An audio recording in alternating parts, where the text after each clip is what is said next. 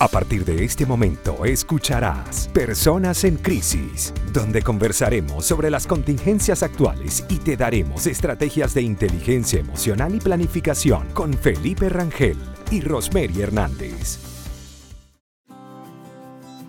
Bienvenidos a un nuevo episodio de Personas en Crisis. Estaremos, como siempre, acompañándoles por este lado Felipe Rangel y nuestra querida Rosemary Hernández. Hoy hablaremos sobre cómo aumentar tu autoconfianza, tu autoestima y emprender. Este espacio recuerda que llega gracias a todos nuestros aliados comerciales y que si estás teletrabajando y no tienes mobiliario adecuado, te invitamos a conocer todos los productos de la empresa Sillas al Mayor. Para que trabajes de forma organizada y cómoda desde tu casa, puedes contactarlos con sus redes sociales como Sillas al Mayor y su página web es www.smcl.cl y se te provoca un rico golfeado, entonces corre a la cuenta de buenpan.cl y disfruta del sabor venezolano. Consulta el servicio de delivery al más 569-367-80163. Recuerden que estamos en Conectados Contigo Radio, bajo la producción, dirección general y en los controles con Maylin Naveda. Y el WhatsApp donde nos pueden contactar a través de la radio es más 569-8598-3924 y también pueden escucharnos y visitar www.conectadoscontigoradio.com. Si no quieren escuchar este programa desde la aplicación, lo pueden hacer desde la página web y además van a poder conseguir toda la programación de la radio y información también de actualidad. Vamos, eh, como siempre, Rosemary, bueno, ya empezando nuestro programa, sabes que damos el inicio con nuestras grandes recomendaciones que preparamos por ahí día a día, ¿no? Genial, pues sí, hoy un martes que nos está dando las oportunidades de hablar de uno de los temas más interesantes cuando se trata de individualidades. Y bueno, vamos a estar, como mencionaste, a hablar de la autoestima, de la autoconfianza y cómo esto de alguna forma pudiera afectar o incidir en el emprendedor o en el momento de emprender. Mis recomendaciones para hablar de justamente este tema y, aportar para quienes quieran material bibliográfico que pudieran utilizar y de esta manera sustentar lo que hoy vamos a conversar. Eh, voy a hacerlo con libros y con películas. Hoy traigo una mixta, una recomendación mixta de dos libros y una película. La primera recomendación se llama Pensar rápido, pensar despacio. Esto es un ensayo de psicología, es un apasionante recorrido por el funcionamiento de la mente a través del el padre de la psicología conductista y premio Nobel de Economía llamado Daniel Kahneman. Daniel es uno de los padres más importantes del mundo, esto para quienes no están en el mundo de la psicología y por supuesto quieren conocer más de él. Él recibió el premio Nobel de Economía por su trabajo pionero en psicología sobre el modelo racional de la toma de decisiones, así que esto es bien interesante. En este libro, en este ensayo, Pensar rápido, pensar despacio, se convirtió en un éxito internacional en donde Kahneman nos ofrece una revolucionaria perspectiva del cerebro y explica los dos sistemas que modelan cómo pensamos. El sistema 1, que es rápido, intuitivo y emocional, y el sistema 2, que es más lento, deliberativo y lógico. Pues por supuesto esto es interesante cuando comienzas a comprender que la toma de decisiones no es como nos han querido hacer ver de tomar decisiones bajo presión es la mejor opción. Ahí es en donde comenzamos a comprender que nuestro cerebro pudiera utilizar este espacio de o pensar rápido o pensar despacio y en función de eh, tomar decisiones importantes.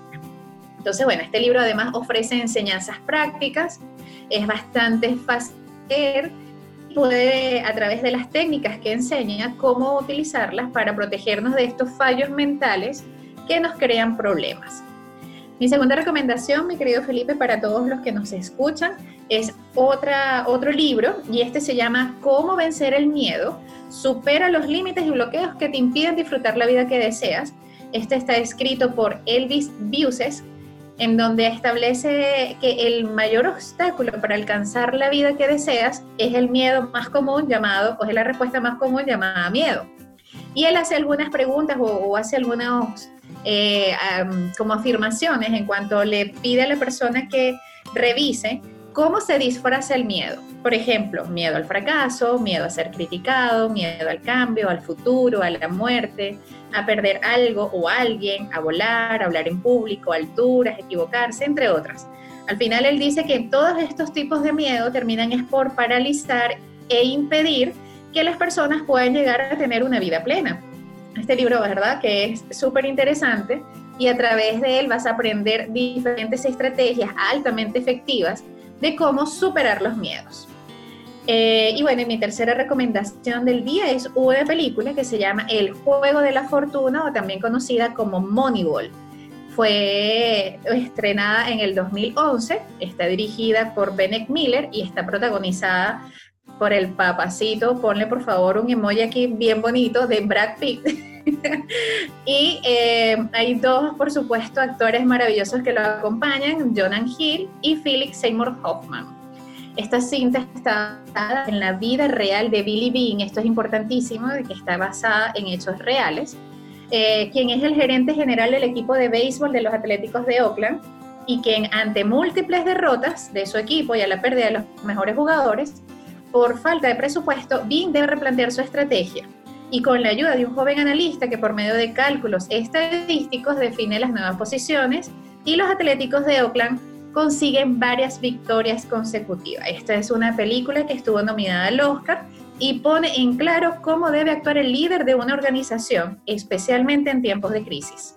Es maravillosa esta película, súper recomendada. Así que bueno, esas serían mis recomendaciones por el día de hoy, esperando que sean de mucho eh, aporte, mi querido Felipe. Genial que bueno, le diste ahí una variación a Rosemary porque yo el día de hoy sí tengo recomendaciones de puros libros y les voy a dar solamente el primero de este bloque que es de Jürgen Clary, lleva por nombre Pobre Rico Millonario.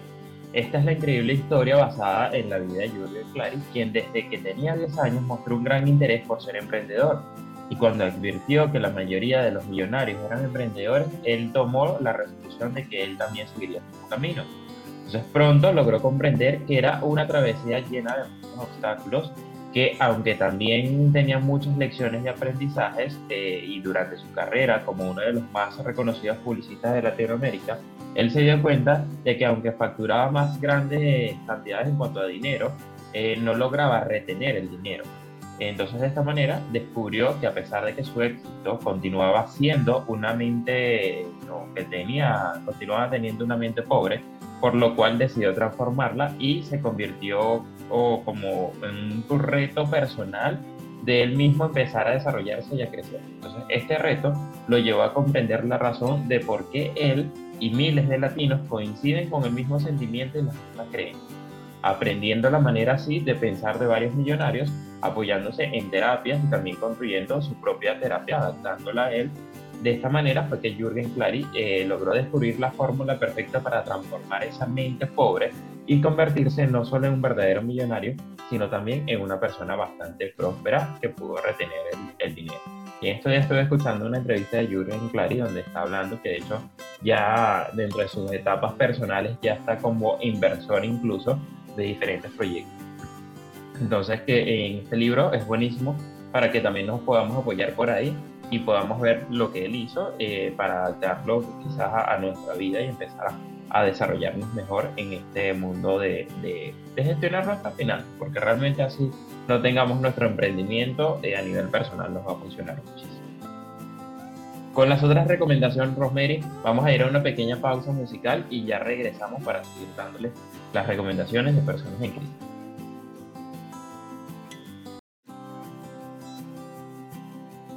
Regresamos a Personas en Crisis. Eh, estamos el día de hoy hablando sobre cómo aumentar tu autoestima, la autoconfianza y para que empieces a emprender.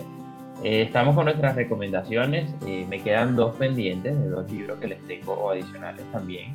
El segundo es Mente Millonaria, que este libro une la educación financiera con el desarrollo personal. Contiene información útil para conocer los pilares de la abundancia, revela además los secretos de la nutrición financiera y enseña cómo alcanzar la prosperidad individual y en pareja. Incluye lineamientos prácticos para mejorar las finanzas con métodos de ahorro, de liquidación de deuda y recomendaciones de inversión. Y además las máximas eh, mentes millonarias también fueron analizadas y se describen un poco en este libro. Así que con esto reforzamos un poco con el primero que les estuve sugiriendo para seguir aumentando las finanzas. ¿Sabes, Romero? Que me detengo un poco porque en el mundo de los emprendimientos y, cuando hablamos a personas, uno de los fallos que siempre tiene para desarrollar sus proyectos personales y sus metas tiene que ver con las finanzas. Es uno de los tres pilares más importantes en el mundo del emprendimiento, después del modelo de negocio, que también se relaciona con las finanzas y con el marketing. Y el marketing muchas veces no se desarrolla por no invertir dinero. El tercer libro lleva por nombre Enfócate de Cal Newport, que él habla en este caso de las distracciones, que las distracciones no son malas en sí mismas. Lo negativo es que por ellas no logramos concentrarnos en una sola tarea a la vez y por lo tanto no culminamos ninguna con éxito o dentro del tiempo que tenemos previsto para ellos. Eh, este es un problema cada vez más frecuente en la actualidad que llevamos y en muchas ocasiones a sentimientos de frustración, ansiedad, cansancio nos pueden llevar a, llegar a esta situación o también a altos niveles de improductividad en cuanto a las organizaciones. Entonces, enfocarse en una sola actividad se ha convertido en una capacidad extraña en el mundo de hoy y por lo tanto, según Cal, eh, esto es un activo cada vez más valioso en un entorno más competitivo y lleno de trampas que pueden robar nuestra atención. ¿no? Y esto obviamente lo relaciona a, desde el mundo de la tecnología y muchos aspectos que se tienen por ahí. Entonces, Cal indica que trabajar a fondo permite dominar información en menos tiempo, resolver problemas de manera efectiva y obtener resultados sobresalientes, lo cual redunda en satisfacciones personales y en un impacto laboral más positivo. Y a partir de cuatro reglas prácticas, este libro va a poder demostrar el valor de desarrollar y aumentar los niveles de concentración en un mundo que incentiva la hiperconexión y la multitarea. Que esta es nuestra tercera recomendación o mi tercera recomendación para que nos enfoquemos y sigamos trabajando en esos objetivos que queremos desarrollar a nivel personal. Genial, genial. Muchísimas gracias por esas recomendaciones, mi querido Felipe. Bueno, definitivamente quienes nos están escuchando van a poder tener variedad de referencias tanto bibliográficas como de películas, porque eso va dependiendo de nuestros gustos. Para quienes se le hace más cómodo eh, a través del cine encontrar el mensaje y discernirlo, pudiera ser una buena opción la película, pero para quienes tienen este gusto por la lectura, estos son los momentos que más hemos aprovechado, aun cuando no quiere decir que sean los únicos momentos en los que lo van a poder hacer. Esto es algo importante en función de este, este nuevo, estas nuevas realidades que estamos viviendo, que el confinamiento o el estar en casa no significa que hay que saturar de actividades y que la lectura no se debe hacer desde la obligación, debe venir desde el propósito por disfrutarla. Eh, y eso más, más llevándola un poco un mensaje reflexivo, porque he escuchado con bastante frecuencia a las personas decir, a mí nunca me ha gustado la lectura y ahora tengo que hacerlo, porque como estoy en casa sin hacer nada, pues ahora lo voy a hacer porque todo el mundo lo está haciendo. Entonces, pues nada, hay incluso formatos en los que estos libros pudieran encontrarse a través de audiolibros, que también es una buena opción para aquellos que no son amantes de la lectura y no se vean frustrados por no conseguir a través de la lectura un enfoque de información. La lectura tiene que ver mucho con cómo, nos, eh, cómo llegamos a la lectura o cómo nos acercamos a ella. Y si no nunca tuviste este interés por, te daba sueño, te parecía pesado, etcétera, pues bueno, no importa. Lo bueno de las tecnologías es que ahora te dan diferentes formatos y opciones. Así que eso es como para aquellos que puedan aprovecharlo. Me encantan esas recomendaciones que acaba de decir Rosemary porque tal cual así es, me siento muy identificado porque me cuesta muchísimo todavía el hábito de la lectura, pero tal cual como dices, la idea es que busques libros que te sientas cómodo, el formato y además que mezcles un poco la técnica. En mi caso me apoyo mucho en los audiolibros o busco un resumen del libro a ver si me genera eh, mayor atención, a veces lo busco en formato digital para leer quizás un capítulo que me precisa más rápida la información de lo que estoy buscando en su momento. Quizás eh, leer todo el libro me cueste o me lleve cierto tiempo. Eh, han, habido libros que son muy cautivantes para mí, que los he recomendado acá, que son como los que llevo ahí en batuta al frente, pero el resto es como un hábito que, hay que llevar, ir llevando poco a poco. Como dicen muchos expertos, dicen lee por lo menos 10 minutos al día o, o en pequeñas páginas, tampoco tampoco te plantees que tienes que leer un capítulo o 40 páginas, 50 páginas, hazlo poco a poco. Si leíste uno o dos en el tiempo que te planteaste, bien, ya el día de mañana vas avanzando poco a poco hasta que veas que te vayas ampliando en cuanto a eso, que se termine convirtiendo, correcto, que se termine viendo como algo que suma y no que resta, que no se convierta en un momento de estrés tener que ir a la lectura. Así que bueno, que se disfrute.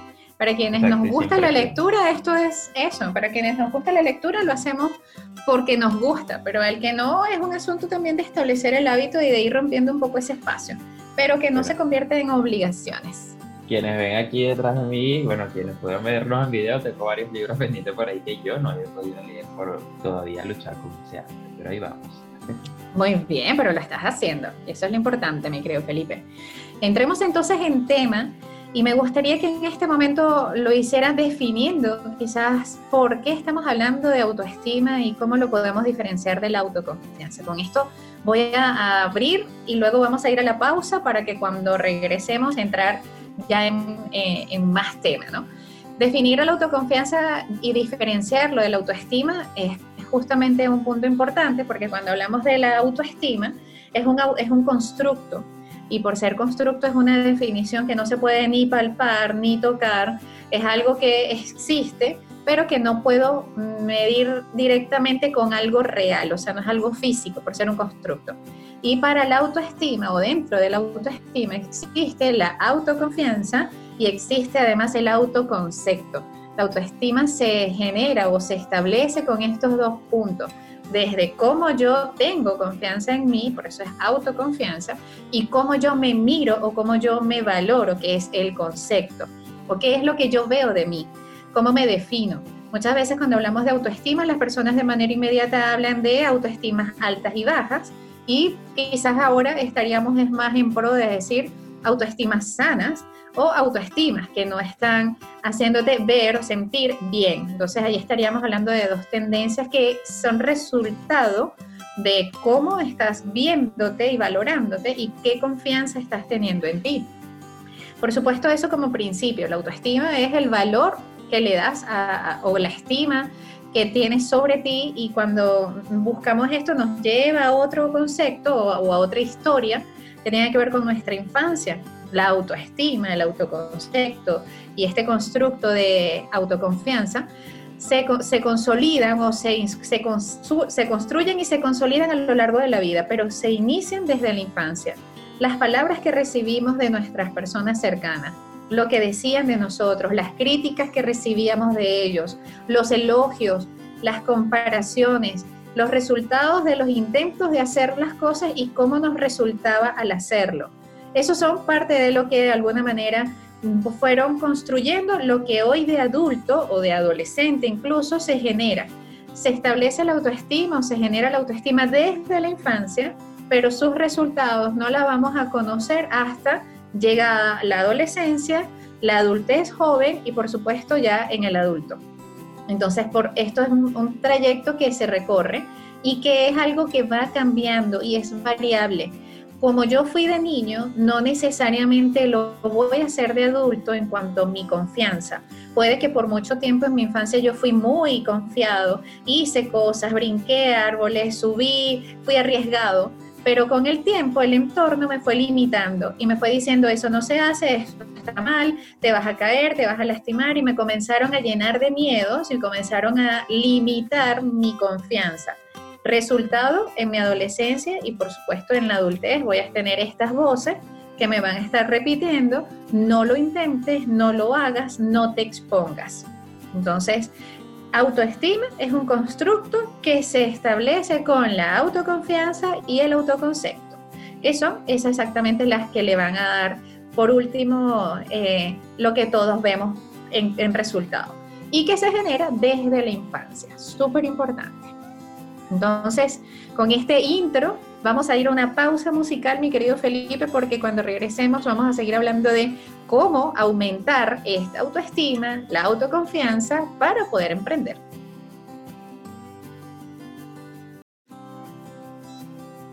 Y seguimos en Personas en Crisis, hoy conversando sobre la autoestima, la autoconfianza y cómo ayudar que estos sean motores para el emprendimiento. Recuerden que este y todos nuestros programas en edición especial que hemos estado teniendo desde el inicio de la cuarentena, lo pueden volver a escuchar o si estás conectándote en este momento, comenzar a escucharlo desde el inicio en un formato podcast que está en YouTube, Spotify y en todas estas plataformas de tipo podcast. Así que no puedes perderte lo que estamos teniendo para ti con información de actualidad y que en caso de que la quieras compartir también está allí. Así que bueno, hoy conversando con mi querido Felipe sobre este tema, él hoy nos está trayendo algo que, con el que vamos a, iniciar esta parte del programa. Cuéntanos, Felipe, ¿de qué se trata esto distinto que nos traes el día de hoy?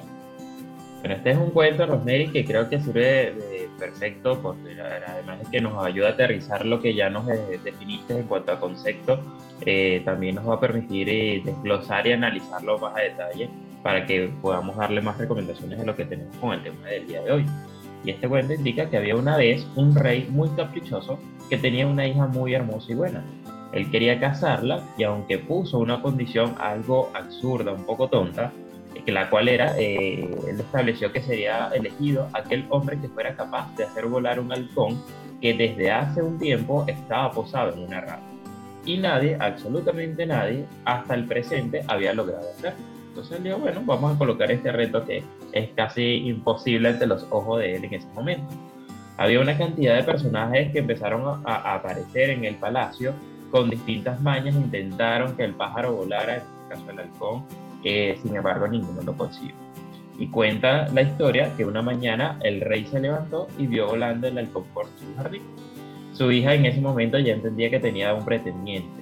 Y cuando el rey decidió llamar o, traer a la persona que lo había logrado, le preguntó cómo lo había hecho, cómo había hecho semejante milagro. Para él eso era imposible. Entonces cuando estuvo frente a este campesino, la persona lo que le dijo fue, eh, o él le hizo la interrogación de, ¿tú hiciste volar el halcón? ¿Cómo lo hiciste? ¿Eres mago acaso? La persona sencillamente entre feliz e intimidad le dijo, eh, mira, no fue difícil, Su Alteza, solamente corté la rama. Entonces el halcón se dio cuenta que tenía alas y simplemente se largó a volar.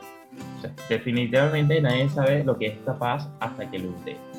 Entonces ahí vemos mucho el tema de la confianza, de la autoconfianza eh, y de la de todo esto de lo que estamos conversando, pues de, la autoestima, de cómo en este caso este halcón, si se quiere ver, no tenía conocimiento de las capacidades para, para la cual incluso había nacido. muchas veces si trasladamos eso a nivel personal, eh, podemos sacar mucho más aprendizaje y desarrollarlo de mejor manera, porque tenemos muchas posibilidades. Nada es imposible.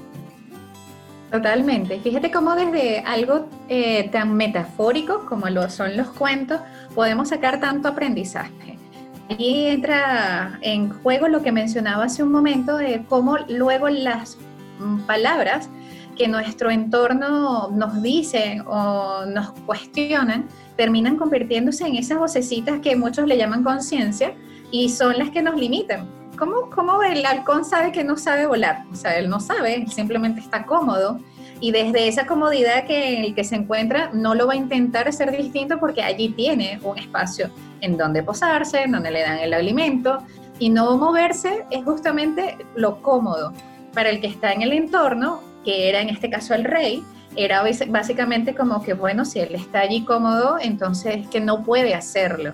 Y no es que no puede, es que ni siquiera lo intentaste, eh, no, no creíste o no confiaste en sus capacidades, porque por naturaleza tiene las posibilidades. Y allí es donde nos miramos nosotros, Felipe, y decimos que nosotros por naturaleza podemos hacer y actuar desde esa confianza si no los consideramos, si no los creemos. Basta que te lo creas para que lo puedas hacer realidad. Y, quizás no es solamente algo desde la imaginación, no es algo como yo me lo creo y listo. No, o sea, tú lo crees, pero ahora hay que crearlo. Con esto que nos quedamos en el cuento del caso de ser un animal de, de lo metafórico, como dicen, sacamos mucho aprendizaje, pero también lo vemos en la vida real con los elefantes, por ejemplo, que simplemente le colocan una pequeña cadena en el pie y la fuerza que tiene el elefante para eso es nada. Pero como lo hacen desde pequeño, para él cree que está, su mundo está completamente detenido por esa pequeña cadena que le puedan colocar. Y, eh, y tal cual, esto también tiene que ver cuando lo trasladamos ya a la parte humana, con todas las creencias, con todos los paradigmas, como decía, que, estamos creciendo desde niños y que la sociedad también nos va implantando. Y ahí es donde entra un poco el término de cuando nos convertimos en ciudadanos del mundo, y ahí es donde yo indico que si conoces el mundo realmente lo vas a poder entender, porque vas a, a romperte todos estos paradigmas mentales y ahí con el tiempo vas a conocer tantas cosas que vas a poder aumentar tu autoconfianza y tu autoestima. Entonces hay que empezar a trabajar por ahí, sí o sí. Me parece genial y sobre todo porque estamos en un punto de crisis, tal como se llama nuestro programa, en donde vamos a poder aprender y aprovechar que esto que está sucediendo ¿no? a nivel mundial nos pudiera sacar nuestra mejor versión y entre esas hacernos confiar en que somos capaces de superar lo que se nos presente siempre y cuando nos creamos que somos capaces. Entonces entra allí este tema de la autoconfianza y de considerar que somos tan valiosos como para establecer los límites o para tomar lo que nos sucede externamente como un como eso, una oportunidad de crecimiento. Vamos a ir a una pausa musical, mi querido Felipe, para que cuando regresemos sigamos ahora ya hablando un poco más de cómo aumentar esta autoestima, esta autoconfianza, cómo hacer y qué, qué, se puede hacer. O por supuesto, como siempre, llevándolo al mundo del emprendimiento. Vamos a una pausa y volvemos.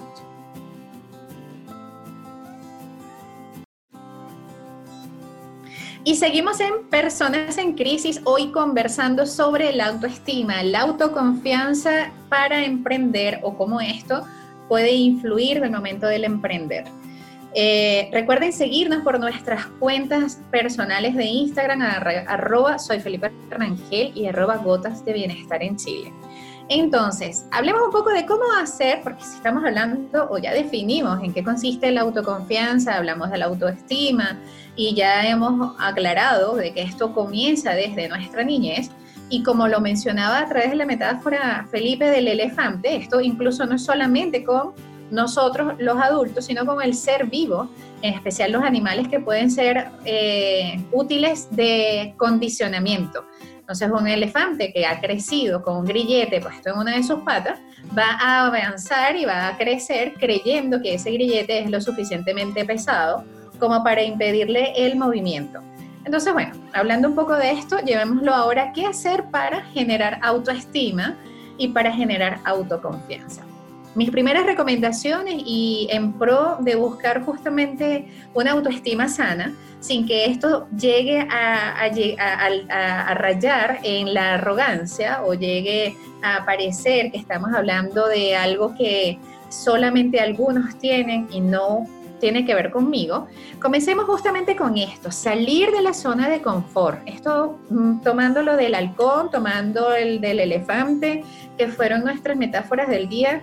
Entonces, comienza por sal de tu zona de confort. ¿Y cómo lo hago? Bueno, establece estrategias para que lo puedas realizar y te puedas sentir en el momento que lo vayas haciendo orgulloso de ti mismo refuerza y recompensa cada avance, cada paso que das, porque solamente tú sabes cuánto eso significa para ti. Por lo tanto, esta es la siguiente recomendación y tiene que ver con aumenta tu locus de control interno.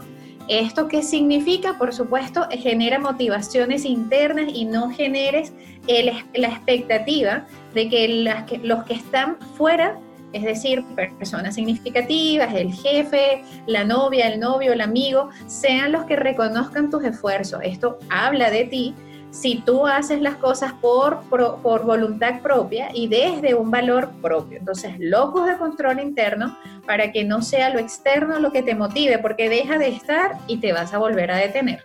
Entonces, sal de tu zona de confort, desarrolla estrategias que te permitan tener un locus de control interno que te siguen manteniendo motivado a pesar de que algunos días las cosas no salgan tan bien. Y aquí voy con la tercera, que tiene que, ser con, que, tiene que ver con la disciplina. Ser disciplinado, ya que esto es lo que te va a permitir mantenerte avanzando a pesar de que estos días en los que las cosas no salen bien o no tengo la misma energía, no tire la toalla. Entonces, eh, otra de las, de las recomendaciones tiene que ver con mantenerte abierto a la retroalimentación. Esto no es no te lleves al mundo por el medio, esto es arrogancia. No pienses que como tú estás intentando algo nuevo o estás haciendo algo diferente, tú las sabes todas o tienes respuestas para todo. Aprende a escuchar y decide qué hacer con lo que estás recibiendo para que puedas desde la retroalimentación aumentar, potenciar, cambiar lo que estás realizando. Entonces, darte la oportunidad de escuchar, pero también elegir qué cosas de lo que estás escuchando ejecutar. Fíjate metas a corto y mediano plazo, pero sobre todo a corto plazo para dar el primer paso. No establezcas metas tan largas porque la autoestima y la autoconfianza no se ven a largo plazo. Si las vas fomentando hoy, con haciendo algo hoy y te sientes bien con esto, entonces estas metas de hoy para hoy son válidas.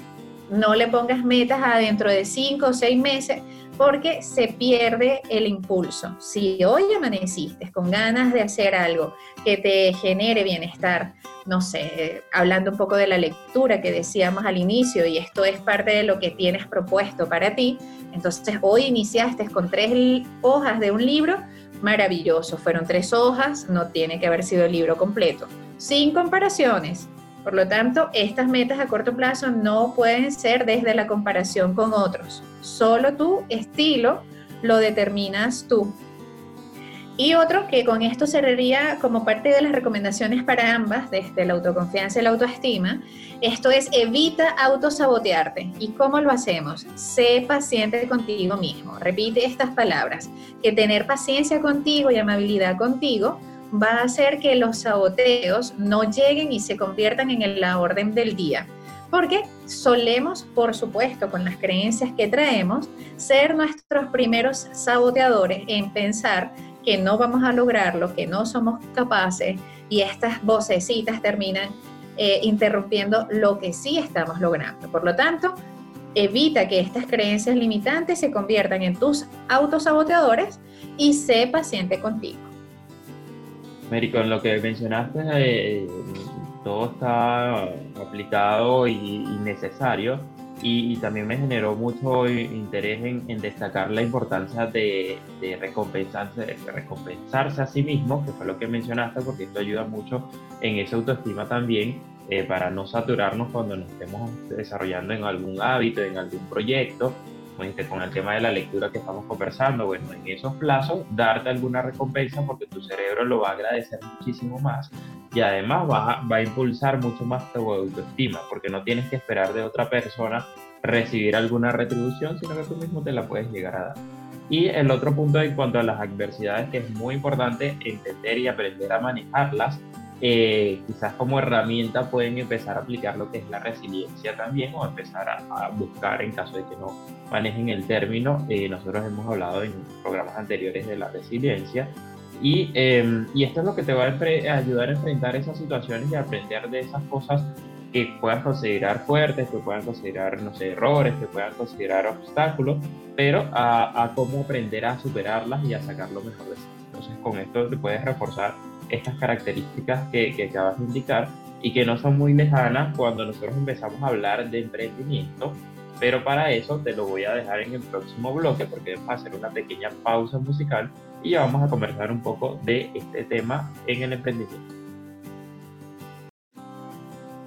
Regresamos a Personas en Crisis. Recuerden que pueden escribirnos a través de nuestros Instagram como arroba gotas de bienestar en Chile y arroba soy Felipe Rangel. También tienen el Instagram de la radio como arroba conectados contigo radio. A través de cualquiera de los tres medios nos pueden escribir y también pueden conseguir posteriores de programas en formato podcast a través de Spotify, Apple Podcast, Google Podcast o también a través de YouTube. Así que por ahí lo pueden volver a repetir o lo pueden compartir.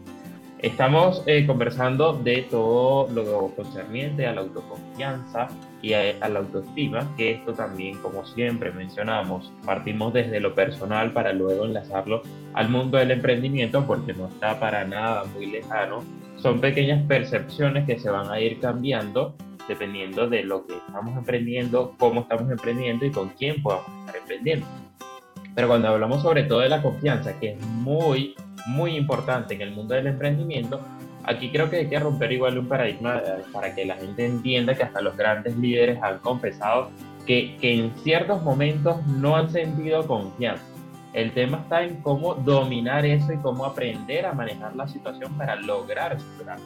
Porque si no logramos superarlo, sencillamente nos vamos a quedar estancados ahí y eh, sin confianza no vamos a poder emprender, porque como mencionaste en cuanto a las características, hay que salir de la zona de confort, hay que superar muchos obstáculos, hay que tener muchas recompensas, hay que pasar por una serie eh, de travesías bastante diferente a lo que quizás estemos acostumbrados, por ejemplo, con un mundo laboral normal como una persona empleada. Eh, en el mundo del emprendimiento ahí sí se empiezan a, a agregar ciertos elementos y agentes externos diferentes.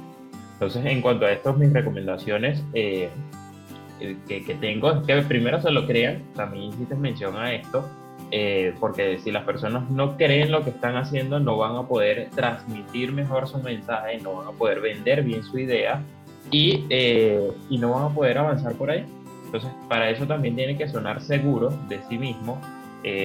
Obviamente por mucha duda que, o desconfianza que podamos tener en lo que estemos hablando, quizás vamos a dar una conferencia, quizás vamos a vender un producto, tenemos que buscar las herramientas del lenguaje corporal, de comunicación, para que nosotros sí o sí podamos sentir seguridad, por lo menos en la transmisión del mensaje, porque si el cliente lo detecta, ya por ahí se empieza a desviarse un poco y eh, no va a prestar atención ni siquiera a, la mucha información importante o no que le puedas estar dando o a, que, o a la gran oferta que o no que le puedas estar dando. Va a estar percibiendo lo que es eh, esa falta de confianza que, que tienen. Porque de paso hay ahí eh, muchos estudios que, que en esta química que se da entre los cuerpos en el momento de conversar se percibe. Así que hay que trabajar en eso. Cuando emprendemos también hay algo que me gusta mencionar que es el momentum, que sencillamente se, se dedica a que cuando tú arranques no te detengas. Eh, quizás bajes la marcha porque estás reformulándote, quizás bajes un poquito la marcha porque necesitas ahí otra vez un impulso, pero no te detengas. Y este término viene de la física de que bueno, cuando un cuerpo entra en movimiento, desgasta mucha más energía para ponerse en movimiento que continuar posteriormente con ese movimiento va a acarrear un, un desgaste de energía mucho más suave. Entonces, si nosotros arrancamos un proyecto y por X motivo, motivo no tenemos ni confianza ni autoestima y nos detenemos, tener que arrancar otra vez ese proyecto o cerrar ese para arrancar otro, estamos gastando muchísima más energía y eh, a nivel de nuestro cerebro vamos a sentir como algún problema más, algún obstáculo más de que mira, tuve una experiencia no tan favorable, eh, no se cerró bien ese ciclo y me va a costar quizás más tener esa confianza para volver a arrancar. Eh, aquí entra también en la parte de entender que los modelos de negocio cambian, no son estáticos, son dinámicos, precisamente por esto, porque cuando arrancas tú puedes hacer modificaciones y cambios para que no tengas que detenerte. Y hemos visto empresas que empiezan a vender, por ejemplo, algún producto y cuando van avanzando cambian totalmente su modelo de negocio y empiezan a ofrecer otro producto totalmente diferente y no pasa nada por ahí. ¿sí? Y la última recomendación que tengo es que eh, hablemos desde lo genuino y desde la experiencia.